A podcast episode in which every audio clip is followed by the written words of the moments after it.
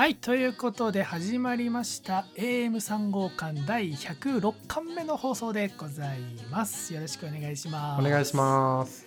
はいこの番組は私エンジニアの大河とプランナーの長谷がパーソナリティを務めるキラキラバイブス全開の極貧アル中インターネットラジオ番組です。はい。はい。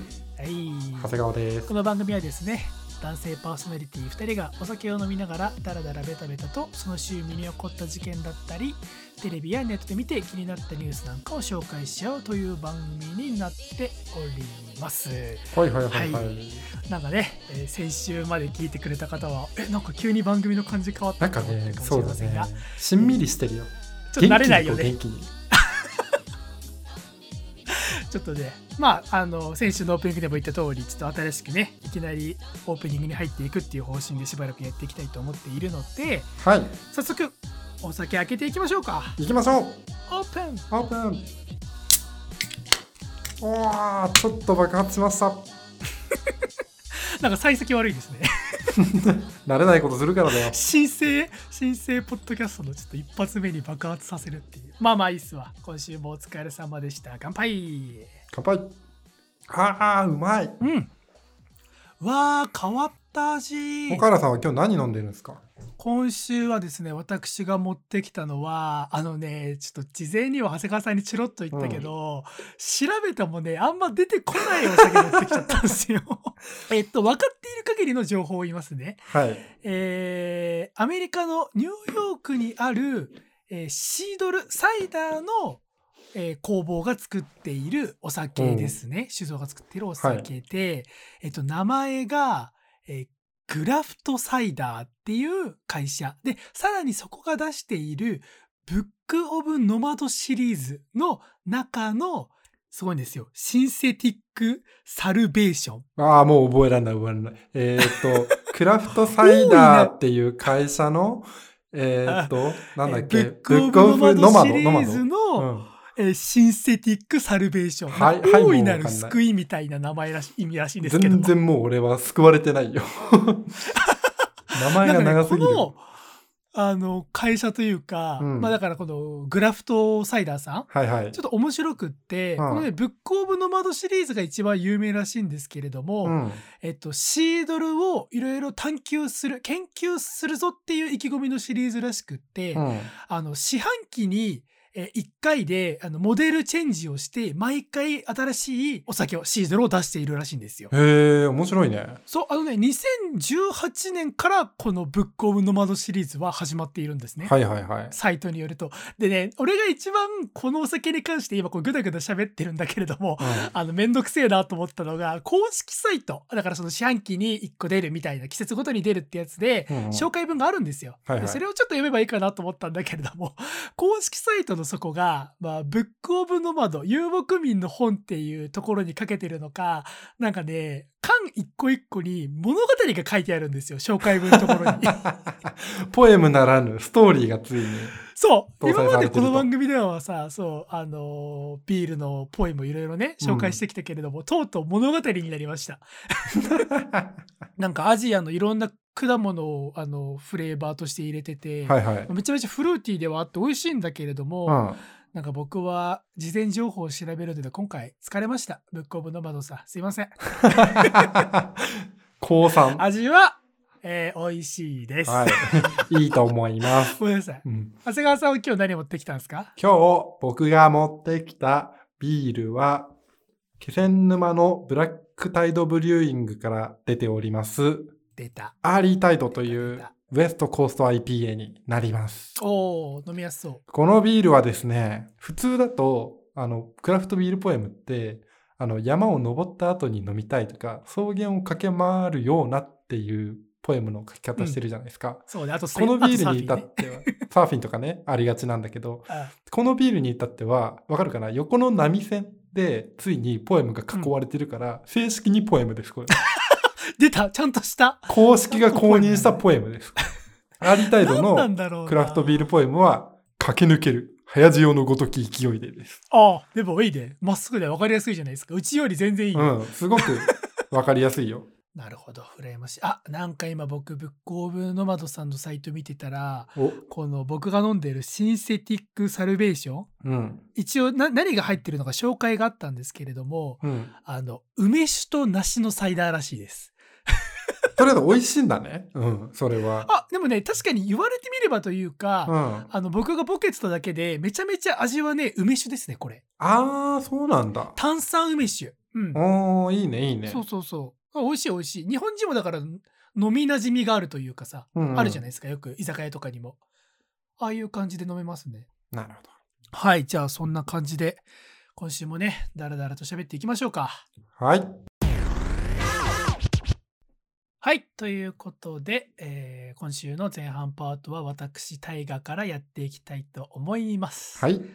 なんかあれですね、あの、オープニング飛ばすと、なんか温まってないよね、二人が。全然温まってないのよ、これがね。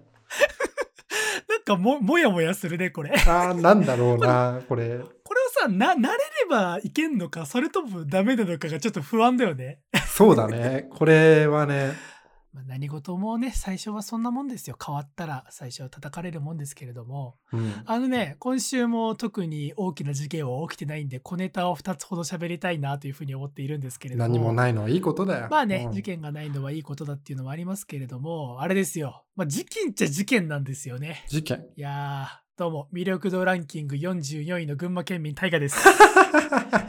来たぞー。来たぞー。あれでしょ。県知事が反対表明みたいな、そ怒っちゃったやつでしょ？ブチギレ。県知事の山本さんブチギレ案件 ね。根拠がねね皆さんニュース見てるから知ってると思うんですけれども、えー毎年ね、えーブランド総合、ブランド総合研究所という、うん。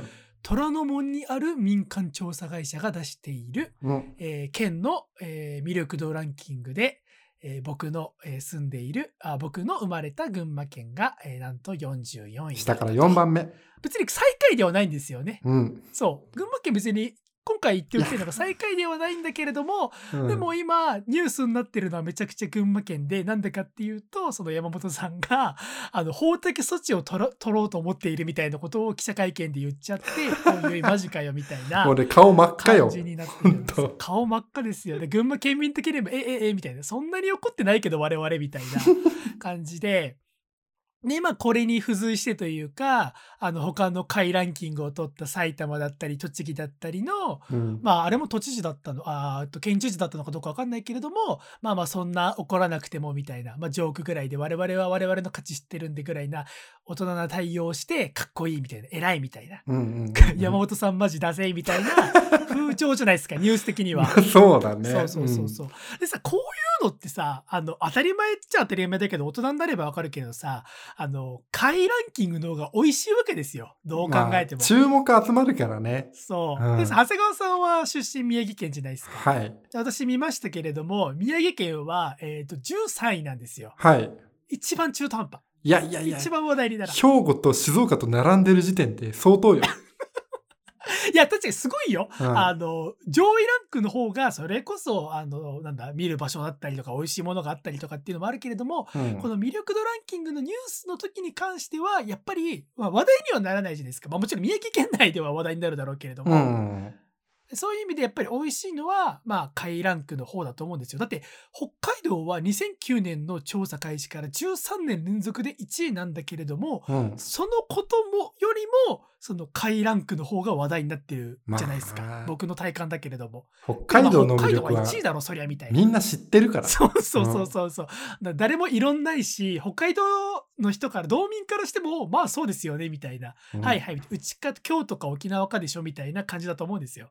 うんうんで、あのね、ただ一個、僕がちょっとこれに関して、あーみたいな、普通にいつものネットニュース流し見程度で済ませようと思ったんだけれども、今日喋ろうと思ったのには理由があって、はい。あの、実は北海道が原因なんだけれども、北海道？あの、うんそう。調査してくれているブランド総合研究所の、まあ、だから発表サイトみたいなやつを見ていると、そのスコアが出てるんですよ。その要は魅力度の。はいはいはい。で、北海道1位なんだと思って、北海道のスコアを見たら、あの、73.4っていう数字が出てるんですね。で、は、はあ、73.4、はあ高いんだ、みたいな。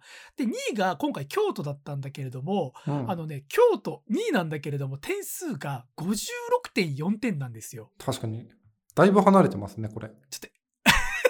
ダントツすぎない？みたいな。47都道府県でランキングやって1位と2位の差がそれなの？みたいなところで、まあ、僕統計学とか別に専門にしてないし、別にそんな数学が得意なわけではないから、うんなんとも言い切れんけれども、え、この計測って正しいのかなみたいな。そもそもどうやって魅力度測ってんのかなと思ってちょっと調べたんですよ。ああ、いいですね。ちょっと気になる、俺もそ。そうそうそう、でしょでしょで、あの、実を言うと、うん。詳細には、あの、公にされてないんですよ。ブランド総合研究所さんは。あ、そうなんだ。なんか俺、イメージだとグルメとか、観光地とか、うん。なんかいろんな項目があって、それがこあう、、はいはいはい。五角形になってるイメージ。あそう思う、そう思ってるじゃないですか。全然違うんですよ、実は。あ、そうなの？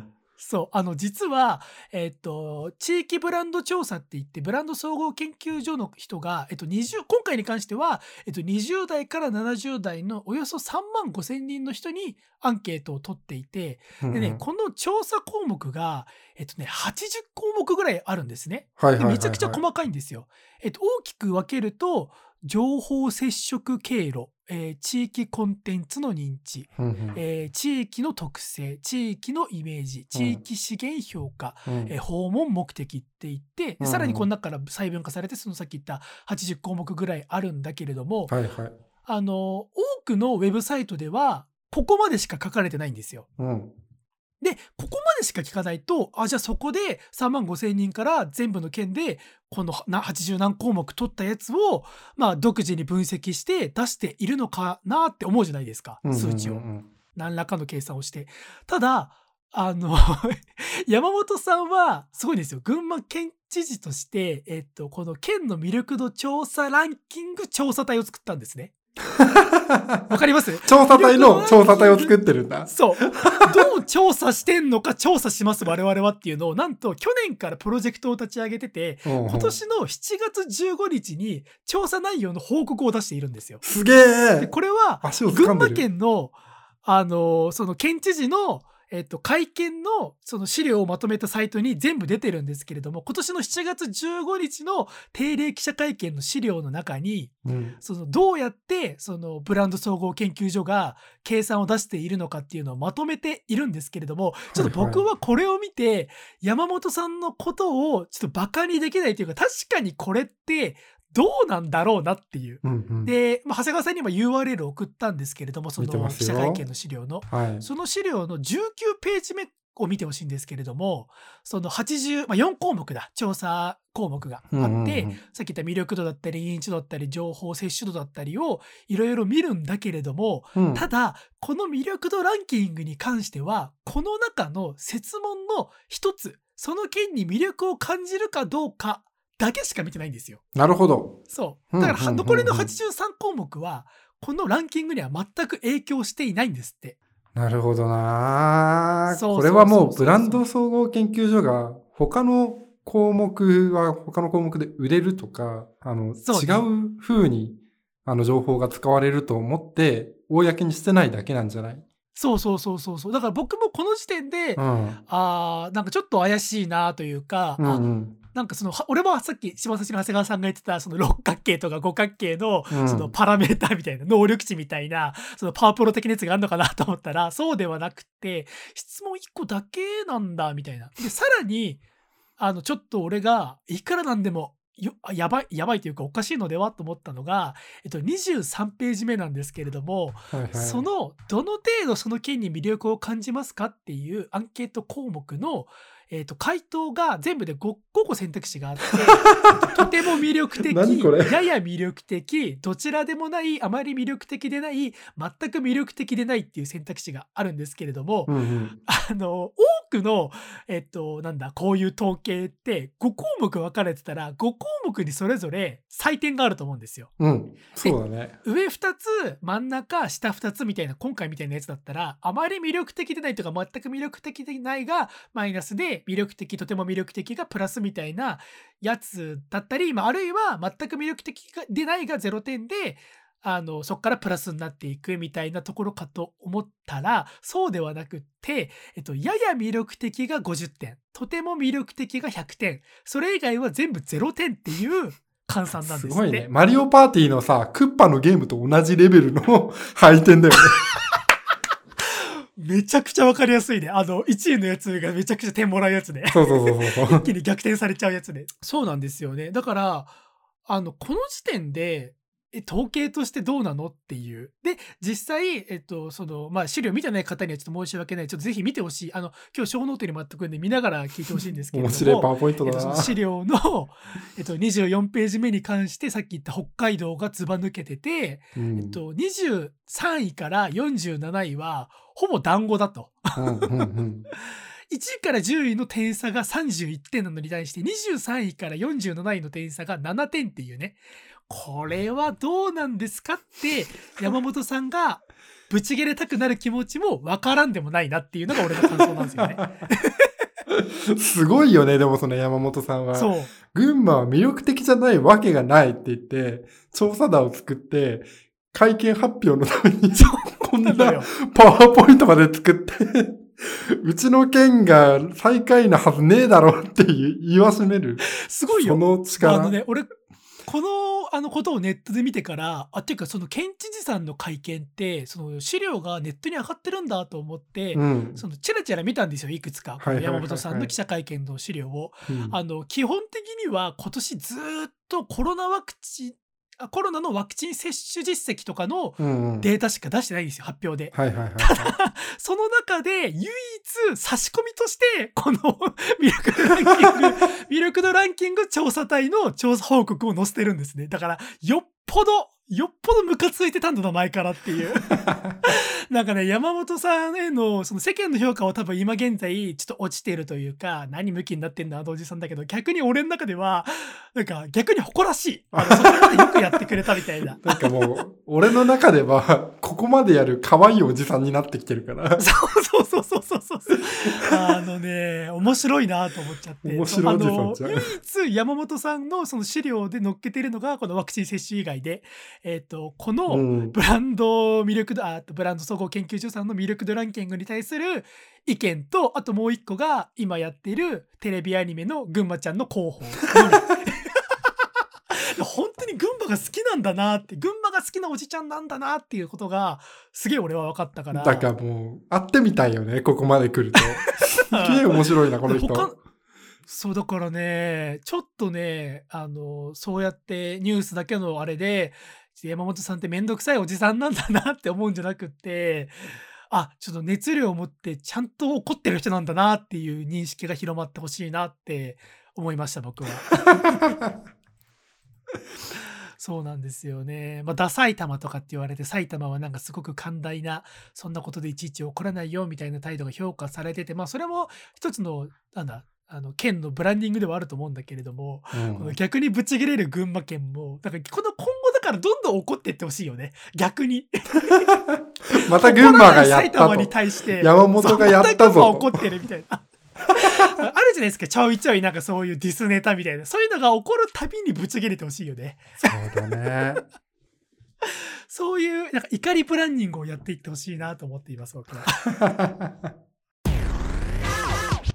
ということで、長谷川パートをやっていきたいと思うんですけれども、幸先悪いな、また。ちょっとね、リリラックスしないと話せないから、こういうはい話は。はいはい。今日俺が話したいのは、もうとりわけリラックスしたい話。休日の話がしたいの。休日。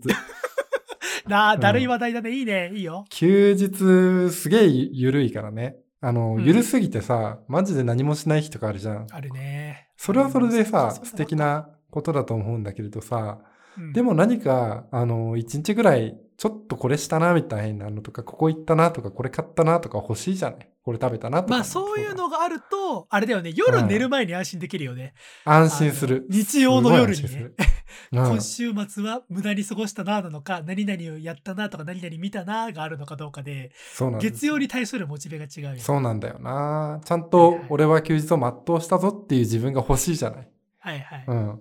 そんな中俺は休日勝ちパターンを見つけたんですよ、ついに。勝ちパターンをぜひぜひ教えて、真似して休。日の勝ちパターンなんですけれど、これ、うん、まあ、みんな知らないと。俺だけが知ってることなのかもしれないから、ちょはっと小声で言いたいんだけど、あ、はいはい。何？あのね、休みの日の午前中に予定を入れるって 超いいですよ。めちゃくちゃよく聞くやつ。休日を充実させたい、させたいと思って一番最初にやるやつ。一番最初にやるやつか。そうか。俺最近気づいたんだけど、俺さ。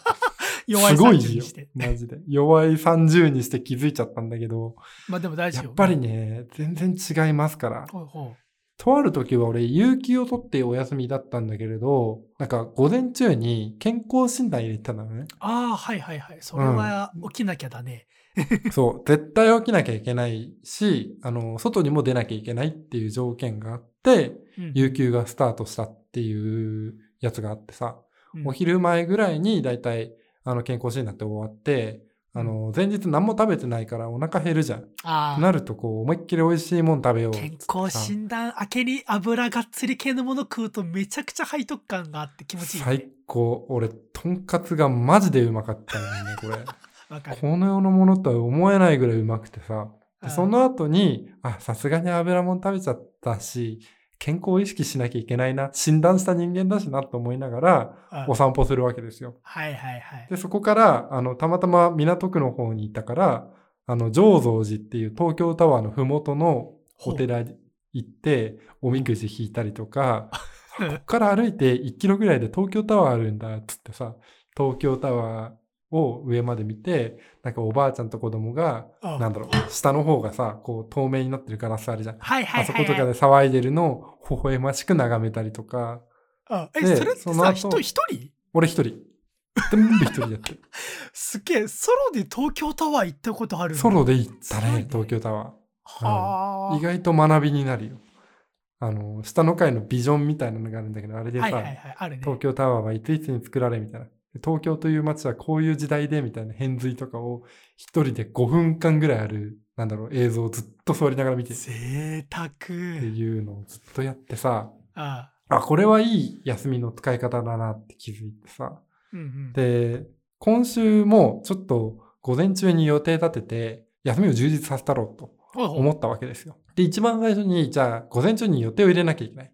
しかも、ねあの、逃れがたい予定で行かなきゃいけないくて、家から出なきゃいけない予定ね。そう、その予定を考えたときに、あの、眉毛サロンだったんですよね。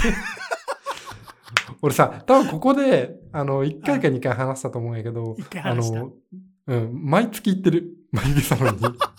え、あれいいかい？あれ、あれ話したのが確か8月だか9月の頭とかだったよね。だから、確かあの、月に1回行ってたら3回目ぐらいかな。3回目ぐらいなか。うわ、すごいね。で、その都度、あの、5、6千円払ってる。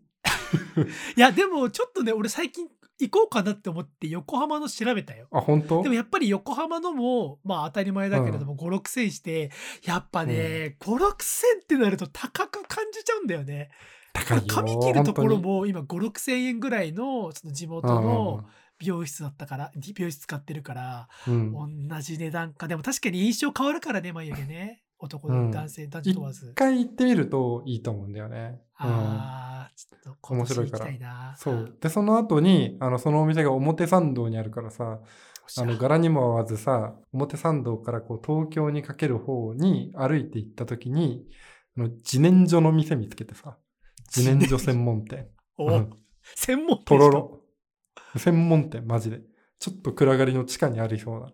俺さ、地下のお店ってめちゃくちゃ好きなのよ。あそれは、あの、自然薯関係なく地下のお店が好きなの？はうん地下のお店って当たりが多いと思ってて、あはあはあで、自然薯食べたいなと思ってたから、あ、これは当たると思って言ったら、めちゃくちゃ美味しくて、全然普段、あの、食べログとかを見て、あ、こここんぐらいなんだって思ってから行く人間なんだけれど、はいはい。あの今回は何も見ずに入ったら、そこが4.4とかある店でめちゃくちゃ美味しかったんですよ。ああ、後々調べたらね。いいね気そうそうそうそう持ちいいよね、そういう時ね。すごい気持ちいい。で、その後もまた歩いてさ、あの本屋の方まで行って、あの、普段あんまり本読む機会とか、てか、家とか職場の周りに本屋がないんですよ。今、致命的なところとしては。そうなんだ。え、だって山頂のあたりなんてありそうで、意外にないんだ。俺、あんま行ったことない。意外にね、大きい本屋がなくて、あの、はあツタヤとか、あの、カルチャー専門店みたいな感じのところがあるから、あの、はいはい多いから、自分の欲しいなと思うものが意外と手に入んなかったりするんだよ。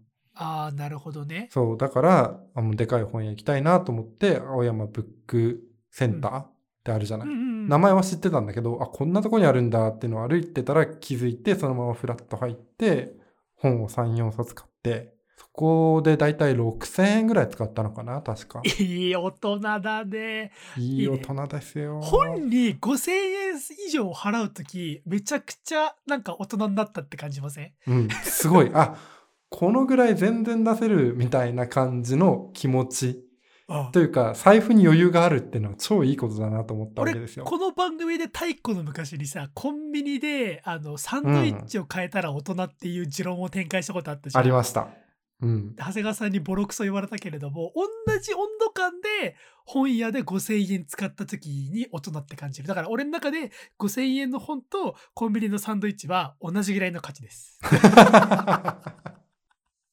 その満足度という意味では。やってやったぜ感で言えば。でも多分そうだよね。やってやったぜっていう感覚とさ、金銭感覚違うっていうことあるじゃん。あるあるある。俺今日まさにそれが話したかったことでさ、ほうほう。その後に、あの、ちょっと渋谷の方に俺がどうしても行きたいというか、今回の目的地があるわけですよ。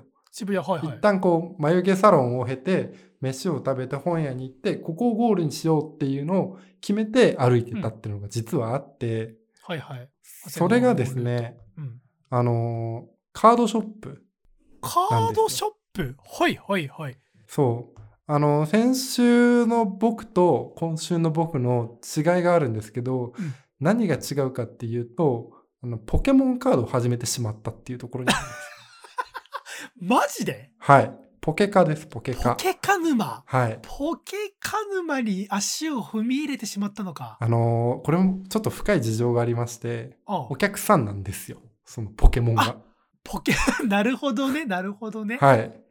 で俺ははいはい。なんだったらポケモンは嫌いじゃないというか、なんだったら前作やってる。そうだよね。そうだよね、あの今めちゃくちゃ意外なリアクションをしちゃったけどポケカは確かにイメージないけれども長谷川さんめちゃくちゃポケモンってか出たらやってるんですもんね。そうそう、出たら必ずやるし、あの、ポケモンのためにハードを買うぐらいには、ポケモンが好きあそうかそうか。あじゃあむしろ今までなんでやってこなかったんだぐらいか。確かに、あの、そう言われてみたらそうなわけよ。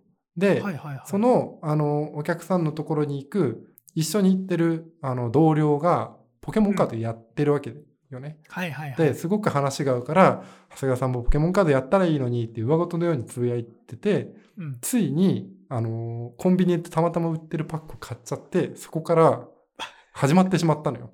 始まっちゃったか。もう1個パック買ったらもうダメだよね。もうダメそれで終わるわけないもんね。で、それで開封したやつをその同僚に見せたら、あ、これはすごいバトルであのよく使われるんですよとか、よく聞きましたねみたいなこと言ってく、褒めてくれるから、はいはい、上手だねその人も 話せるやつがいるぞと思って、そこからもう、あの、ガンガンデッキとかを買って、エネルギーカード集めてみたいなっていうことを始めていったんだけれど、あの、その時に俺が思い出したのは、幼少期の遊戯王カードの思い出ね。はいはいはい。遊戯王はもう我々全盛期でしたからね、僕も全やってま盛期でしたよから。うん。で、パックとかもすごい薄く、品薄みたいなのさ、コンビニとかで売られてるけど、なかなかないみたいな状態とかさ。ああるわけじゃんで、ブースターパックの発売日に、みんななんかコンビニをはしごして、ここにもない、あそこにもないってやるのが、あの、俺は結構好きだったわけよ。いた俺小学校の同級生の山山内ってやつがあれだもん。午前中小学校の授業出ずにあのスターターあデッキを買ってあの昼頃に登校してきて給食の時間みんなから神様扱いされるっていう 山内えぐいな。放課後でみんなで放課後みんなで買いに行くからそれまでのスポットライトなんだけれどもでもあの時うんうん輝いてたなぁいや、そういうさ、あの、注目の光を集めたいとかさ、あるじゃん。はいレアカードが欲しいとかさ。うんでもなかなかポケモンカードもそうだし、当時の遊戯王カードも、あの、サーチとかしても当たらないわけよ。そのうんうんうん、レアが。それで、あの、悩んだり、お小遣いが足りねえってだだこねたりするわけじゃないですか。しますね。おかんうんに一度は言うもんね。そう。一パックだけ一パックだけあの、本当に150円だけくれと。うん今日遊びに行けないみたいな。そうそうそうそうそう。なんでしょう。懐かしい思い出みたいなのをちょっと引っ提げつつも、そのポケモンカードを始めたわけなんですけれど、僕がいたのはカードショップなわけですよ。はいはい。あのー、子供の頃俺カードショップって行ったことなくてさ、はあはあ、確かにコンビニとかで買うもんね、普通。すごい環境だね。あの すごい透明なさ、あの、鍵付きのショーケースみたいなところにさ、レアカードが所狭しと並んでるわけ。うんうんうん。で、そこに値札とかが貼られてて、本当に買っていいの？というか、これどうやって買えばいいの？え、店員さんに声かけなきゃいけないの？みたいな。はいはいあの、本と比べるとめちゃくちゃ安いわけよ。300円とか400円ぐらいなんだけれど、うんまあ1枚の紙によ。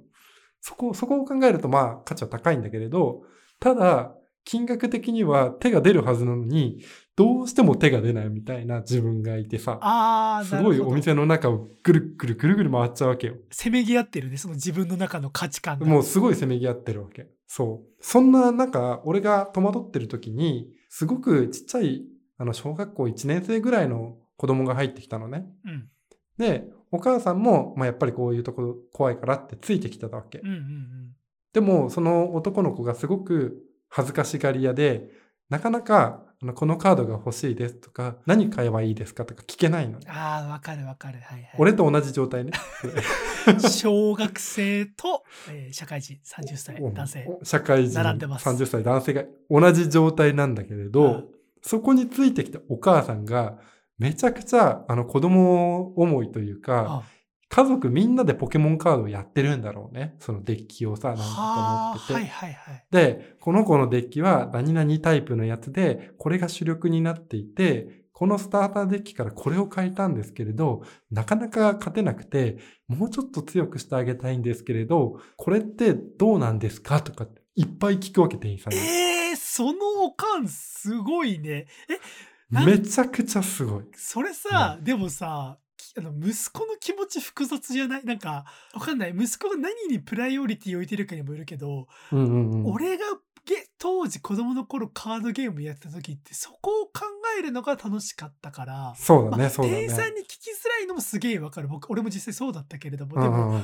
とはいえ、おかんがめちゃくちゃ、その内情を話してどうすればいいですかって店員さんに聞いてたら、俺はちょっと嫌だけどな、まあお母さんの気持ちもわかるけどね。ああ、なんか、すごいだな、、こう思う母の気持ちめちゃくちゃ強いわけ。はいはいはい。うんで、店員さんも店員さんで親切だから、うんあの、そのために、いや、今のポケモンの環境っていうのは主流として、あの、山札をいっぱい引くことにあるんですとか、あの、ベンチにいるポケモンを強制に入れ替えて、倒してサイドカードを取ることで、あの、勝ちを取るんですっていうこととかを教えてくれるわけ。で、そのために必要なカードはこれでこれでこれでとか、ルール上、あの、カードは4枚しか同じ名前のは入れちゃダメだからとかっての全部教えてくれるわけう。んうんで、俺は、そこの横でずっと腕組みしながら一緒に聞いて、あそうなのか、なるほどな、とか、あの、なんてことのないノーマルカードみたいなやつが、なんでこんな額なんだろうっていうのがわかんないんだけれど、バトルの環境でめちゃめちゃ使われてるから、実はこれは高値なんですよっていうことを言われると、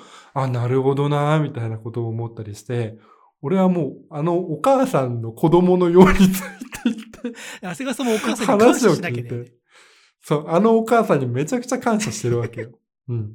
それを経て、俺はようやく、じゃあこのカードとこのカードとこのカードって言えたわけ。自分の中でね。それはさすがに、あの、このタイプのカードが使いたいとか、これが好きとかもあるから、前提条件踏まえた上で作ってるんだけれどさ。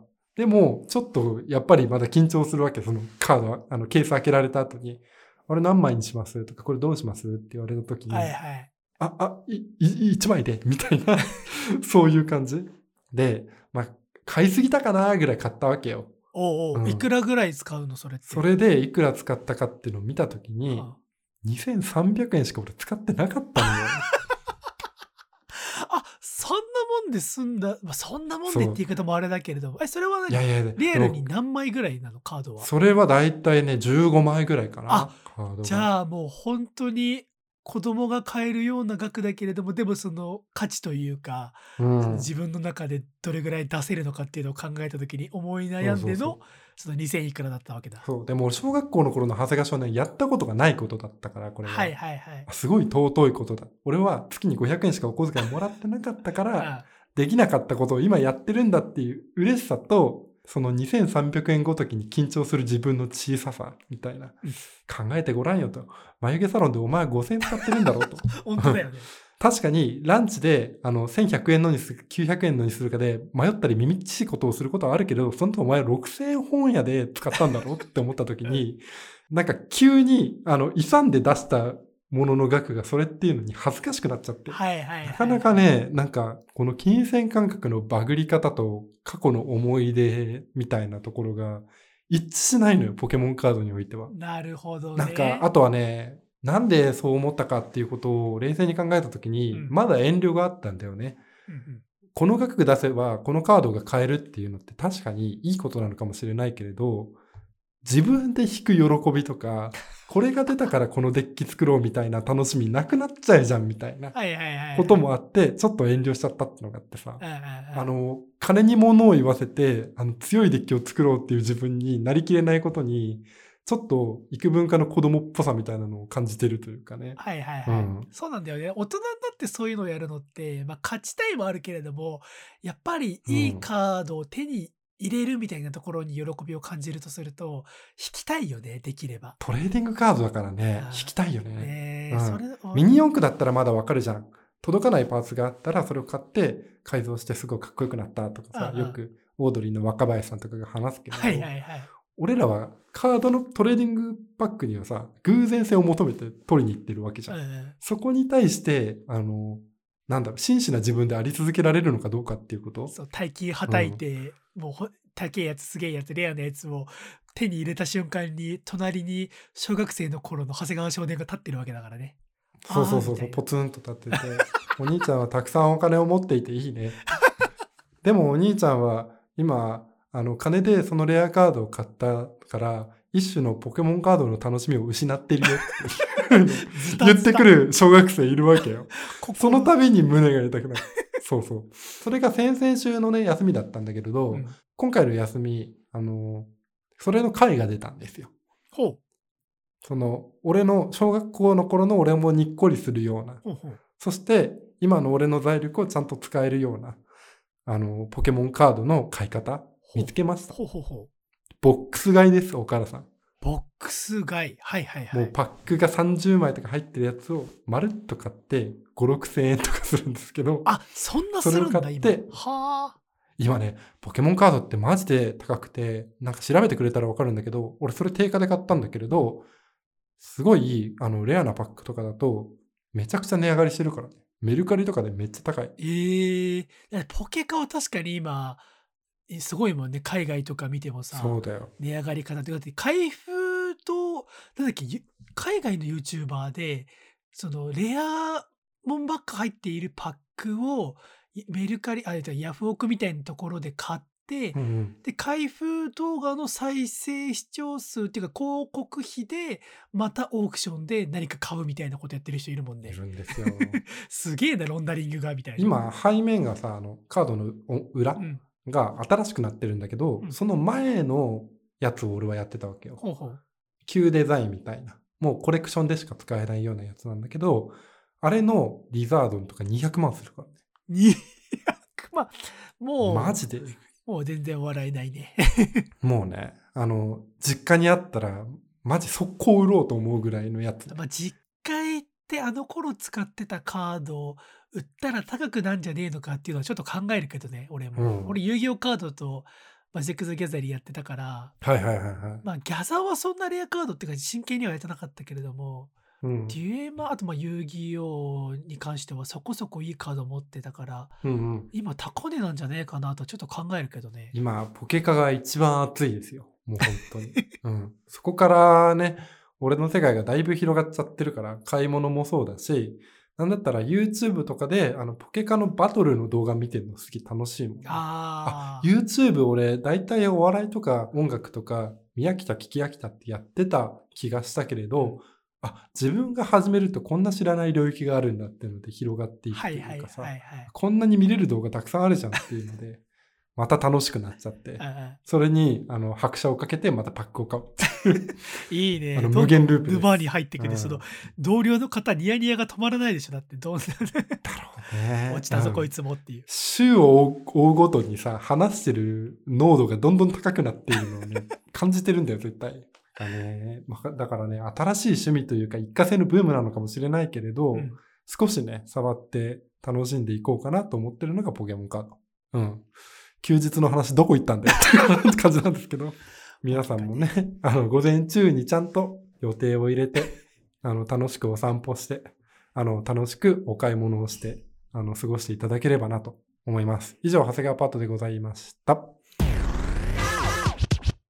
い、エンディングパートです。はい。なんかあれだね、やっぱオープニングトークをなくしてみたけれども、お互い終始変な感じだったね。そうだね。なんか、あの、乗り切れなかったなっていうあー感じがしたな。というか、俺構成上結構今回落ち着かなかったしね、ガチャガチャ。まあ、俺もそんなに落ち着いてて小ネタ2本だったけれども、なんか特にオチもなかったではあるんだけれども、でもさ、俺考えてごらんなさいよと。あの、ちょっと前までプリキュアって言ってたじゃん、俺。言ってたプリキュアプリキュアってうん毎週のように言ってたよ、毎週によように言ってたじゃん。今も好きなんだけどさ、今週ポケモンって言ってたじゃん。うん趣味の弱体化がすごいんだよね。幼児化がどんどん進んで幼児化が始まってる。あの、高尚な趣味に触れない病気になってきてる あだから来週あたり今お母さんと一緒見ててさって言い出すんじゃない？あり得るな。怖いなと思って。ああでもそのポケモンプリキュアに関連した話が1個あってさなんか言語学上、ん。パピプペポとかさ、うん。あのマミムメモとかさ口を大きく開けるパ音ってさ、はいすげえ可愛いイメージらしいんだよね。あー確かに言われてみれば。でプリキュアはそれがたくさん使われてるんだって。キュアハッピーとかさ、はいはいはい、うんキュアマリンとかさ。て確かに確かに口たくさん動くね。キュアブロッサムとかね、うん。はあ口を大きく開ける。そうそうそう。そうあれってね赤ちゃんが練習してるからそういうイメージになるらしいんだよね。まあまあまあパーパーパーってああ可愛いって人間が思う理由ね。そうそうそうそうそう。あパパママだもんね。赤ちゃんが一番最初に言うから愛らしいという刷り込みをされるらしいんだよね。えー、でポケモンとかも進化前だとそういう言葉を使うらしいんだよね。名前として。ピカチュウ。ピカチュウそうだね。ピッはあ。ピとかね。ピッピ。なんだけれそどうかそうか。ポケモンは進化していくとだんだんあの濁音とかが多くなってそれによって強そうなイメージになる。あーリザード。ンそうそうそうそう。人影リザードリザードもそうだよね。はあ、うん。確かに言われてみれば。そうそうそうそう。これがねなんかね言語学上あの研究してる人がいるらしいんですよ。どうやら。それがねすごい今週面白かったなと思っていて。何で聞いたのかな？アトロクでちょっと前に聞いたのかな？でも偶然名前を付けてるはずなのよきっと。プリキュアのキュアなんちゃらってやつも、うんポケモンもなんとなく進化前がこれで進化後はこれでみたいな無意識でつけてるんだけれど全てにその法則が当てはまるっていうことを考えるとなかなかこれはなんかすごいんじゃないのかっていうので海外からも注目されてるらしい。あーあそうそうだよね。その辺はかあの国関係ないもんね。ということを考えるとだよ。あの趣味の幼児化だとか長谷川は頭が赤ちゃんになったとか言ってますけれど、あの世界に通じるカルチャーを勉強してるんですきっと僕は。あーまあ確かにそうだね。どっちも海外で人気あるもんまあ確かにそうだね。言われてみたらそうっていう。あ、うん、学術的にもちゃんと研究が進むぐらいーなるほどあの言われてますからね。ポケモンって今900匹いるんだよ。すごくない？900もいんのでプリキュアはだいたい70体80体いるんだよ。タイなんだタイ。な70に80にね。タイ。あいつらもタイ。タイすごいな。すごいよね。でもいるんだろうね。あの今の小学生で全部覚えてますみたいなさ。いんのかな？さすがに俺900言える自信ないな。いるだろう。でも今今のちっちゃい子たちにポケモン言えるかなを喋るとめちゃくちゃ喜ばれるらしい。あそうなんだ。なんでこんな知ってんのってなっちゃってピカチュウ海流ヤトランプちゃんね。長谷川さんあれですか？ダイダイパリメイク。ダイヤモンドパールのリメイクと買うんですか？もちろん買いますよ。あすげえ、はいやっぱさ、まあ、前作やってる男ですからポケモンに関しては、ダイパはさ、うん。やっぱ何シリーズ内でも評価がそんな高いの。なんかみんなさダイパリメイクを待っているって言ってさ発表されてめちゃくちゃ歓喜しててさで今予約とかやってるけど、はいはいはいはい。すごい人気だしさ。いやでも僕の彼女さんもそうなんだけど今その話題にしやすい年齢のやつらがダイパキッズなだけなだけだと思うんですよね僕は。あーツイッターで声がでかい勢が子供の頃やったのがダイパそこがマジョリティだからあの騒いでるだけだぜっていうのを前作通してやってる俺は思うんだけど、あれでしょ、うん。